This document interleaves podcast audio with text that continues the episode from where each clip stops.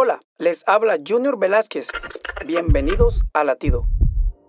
Estamos en cautiverio. Nehemías, líder de Israel, obtuvo permiso para visitar su tierra. Al llegar vio el muro de la ciudad derribado, enormes cantidades de piedra y polvo, y todo consumido por el fuego.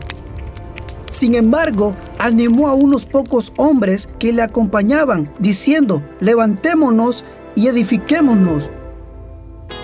Entre escombros es difícil pensar en reconstrucción, pero a pesar de la crítica y el desánimo, lograron reconstruir la ciudad que luego gobernó.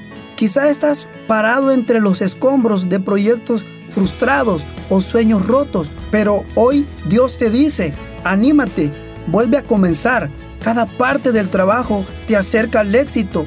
Latido les llega a través del ejército de salvación.